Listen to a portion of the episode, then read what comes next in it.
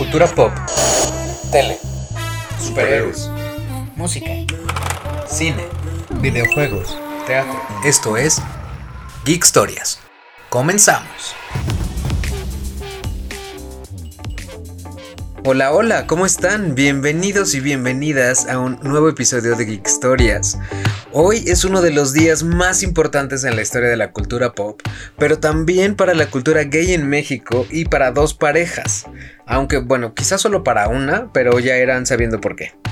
El episodio de hoy va dedicado a un amigo muy querido que es Luis Rivas, que nos conocemos hace casi 15 años desde que llegó de Córdoba a conquistar la gran capital con sus trenzas y sus bonitas cajas de huevo.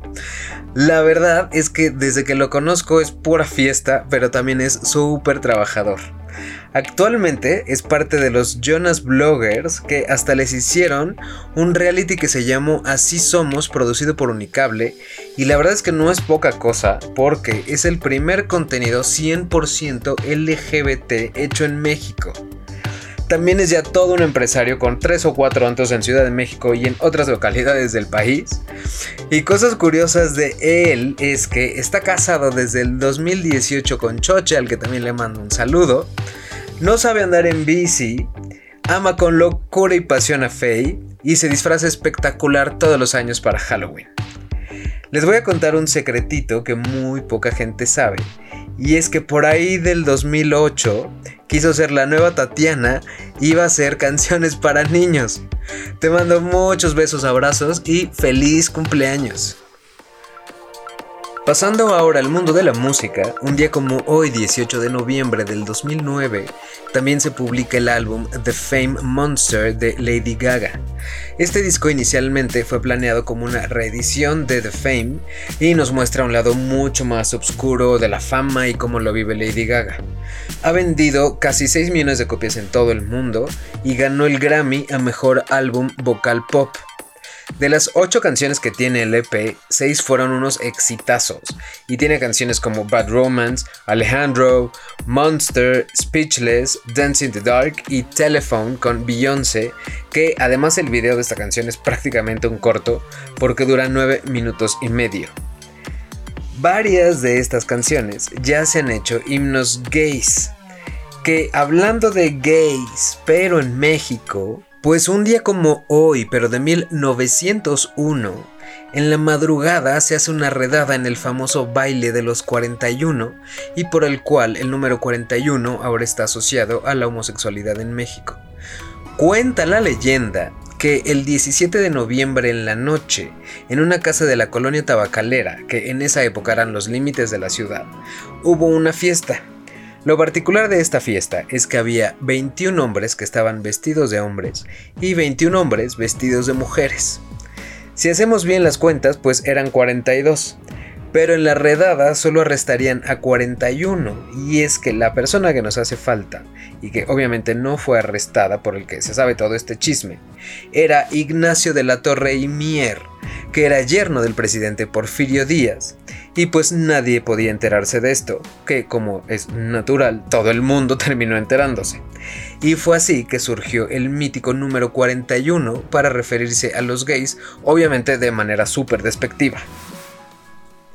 Pero 118 años después, en el 2019, en la edición número 41 de la Marcha del Orgullo LGBT en la Ciudad de México, el tema fue precisamente Orgullo 41, Ser y Resistir pero ahora obviamente con un mensaje de muchísimo empoderamiento y resiliencia. Si quieren saber más de esta historia, pues curiosamente desde hace unos días se estrenó la película de El baile de los 41, que está protagonizada por Alfonso Herrera y Emiliano Zurita. Yo no la he podido ir a ver porque pues pandemia, pero por los cortos la verdad es que se ve bastante buena que hablando de romances, hoy ocurre una coincidencia con dos bodas muy particulares. Una en el 2000 y la otra en el 2016, cuando se casan primero Michael Douglas y Catherine Zeta Jones, con una diferencia de 25 años de edad. Y en el 2016 se casan Katie Holmes con Tom Cruise, con una diferencia de 17 años. De estos dos matrimonios, solo siguen juntos Michael Douglas y Catherine Zeta Jones, así que si quieren felicitarlos, pues hoy cumplen exactamente 20 años de casados. Pasando a la historia de la tele, pero pues nada romántico esto.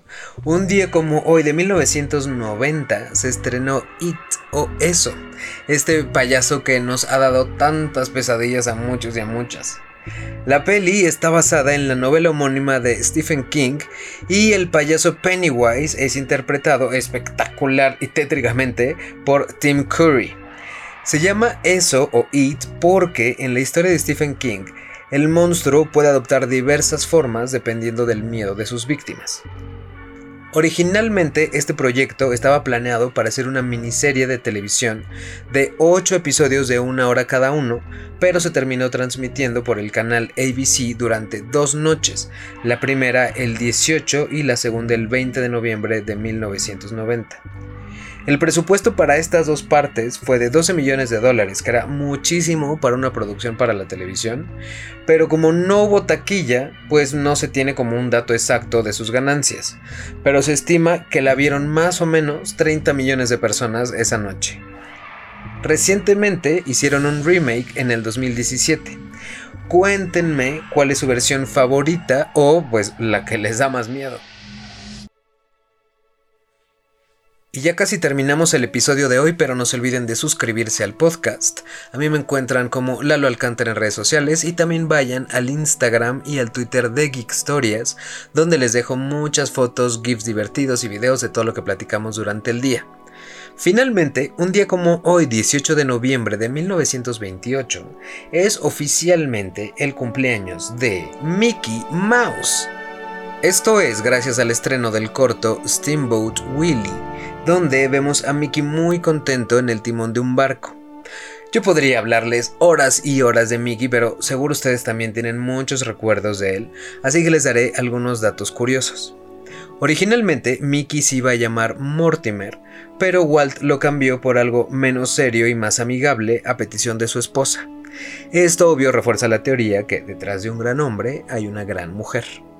Que hablando también un poco de cultura machista, Hoy se considera el aniversario de Mickey, pero pues nadie dice que también es el aniversario de Minnie, quien también debutó en Steamboat Willie.